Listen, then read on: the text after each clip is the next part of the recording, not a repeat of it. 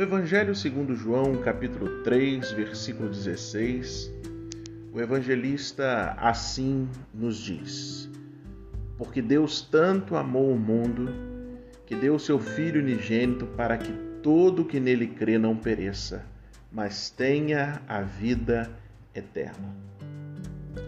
Quando lemos um texto como esse, nos perguntamos: que amor é esse?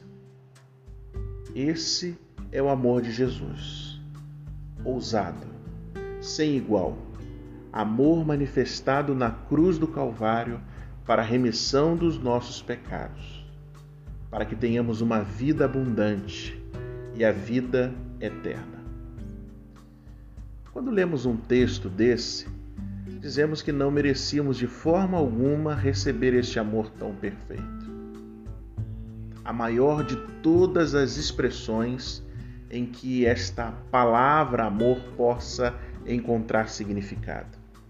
É o amor do Espírito Santo que produz o fruto do arrependimento de nossos pecados. Você conhece o amor de Deus? Já experimentou um amor tão grande assim? Saiba que, mesmo que você não mereça esse amor, o Senhor, pela sua infinita bondade e misericórdia, te ama e te amará eternamente. Jesus nos amou primeiro e nos escolheu para a sua gloriosa luz. Hoje é um dia para que você possa experimentar o ousado amor de Deus. Um Deus que te ama sem que você tivesse mérito nenhum.